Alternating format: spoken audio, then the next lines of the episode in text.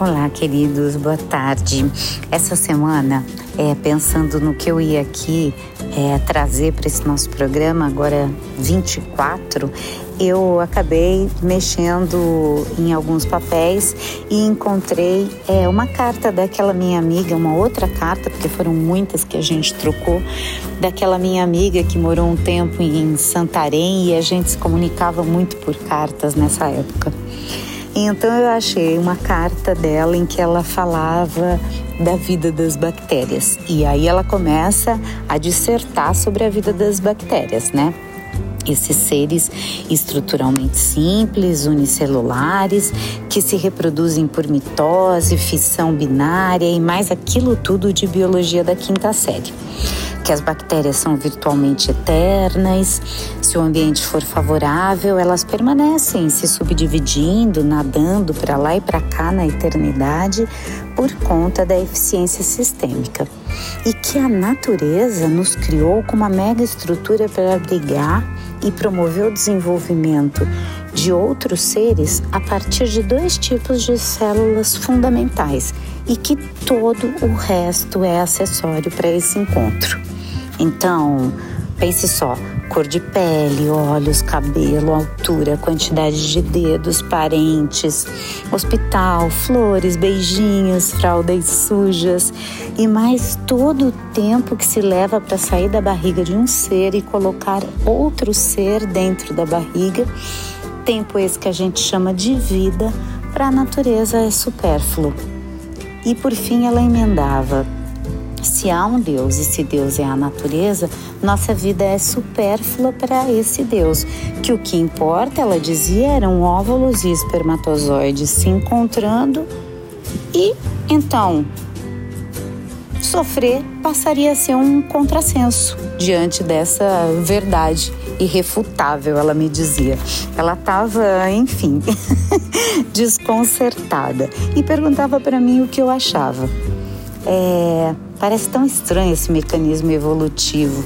Darwin nos mostrando toda a realidade dessa estranheza. Mas a gente insiste em derivar, né? Se essa é a base, nós ampliamos isso sobremaneira, nós nomeamos sentimentos, pensamentos, ações e esquecemos a premissa evolutiva nesse enamoramento da vida. Esquecemos e por vezes nos perdemos. É como dizem Arnaldo Antunes e Marisa Monte naquela música. Muito legal, aliás. Haverá para raio para o nosso desmaio no momento preciso? Uns vão de paraquedas, outros juntam moedas antes do prejuízo. Uns preferem dinheiro, outros querem um passeio perto do precipício. E no momento propício, haverá paradeiro para isso? E às vezes a gente não pode dar conta de tudo isso, de tudo que a gente inventa, e a gente é obrigada a dar de frente com a beleza e com os dentes daquilo tudo que a gente cria, não é assim? Porque não nos basta sobreviver. Seria tão mais simples poder fazer como aquela ranzinha. Tem uma ranzinha mascarada que parece um zorro. Ela tem uma mascarazinha nos olhos e é uma ranzinha lá da América do Norte. E, e, ela é muito incrível porque ela no inverno ela realmente parece estar tá morta, mas ela não está hibernando, ela se petrifica, ela se isola através de uma camada de gordura e aí se junta ao frio. Ela congela, não tem batimentos cardíacos e tampouco respira ou tem qualquer atividade cerebral. É, mas no início da primavera, de uma hora para outra, ela vai descongelando e novamente se coloca em prontidão para a vida. Sai desse estado de congelamento pulando em busca de ar. Quando sente a temperatura caindo quase no ponto de congelamento, ela começa a eliminar a água do sangue e das células dos órgãos e segura essa reserva no abdômen. Ou seja, ela coloca literalmente seus órgãos no gelo. Ela dá um tempo e dar um tempo para ela é uma questão de sobrevivência. E nós? Se nós tivéssemos nos concentrado em sobreviver, talvez pudéssemos fazer algo semelhante. Mas é o que eu disse, a gente deriva, gosta de atalhos, caminhos sinuosos, e daí dá no que dá, né? E tem dias que realmente a gente gostaria de ser como a ranzinha, né? Sentindo que às vezes é preciso olhar as coisas em volta, sacar o desconfiômetro e tirar o time de campo, deixar para voltar quando as configurações ambientais se alterarem, né? Com ou sem máscara, porque isso a gente pode escolher. Então eu queria aproveitar é, esse momento ótimo que a gente está falando dessa possibilidade, é, dessa ranzinha, para pensar aqui com vocês é, um pouco sobre a gente, os nossos pensamentos e as nossas lembranças, porque tem lembranças que nos são tão caras que por vezes a gente parece que congela naquele momento né?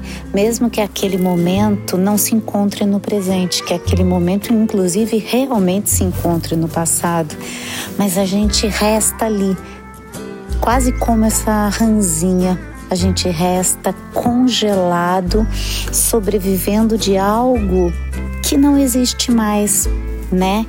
Então, eu queria aproveitar essa metáfora para pensar com vocês é algo que inclusive veio essa semana para mim na forma de um de uma frase, de um dizer muito bacana e que fala exatamente sobre isso.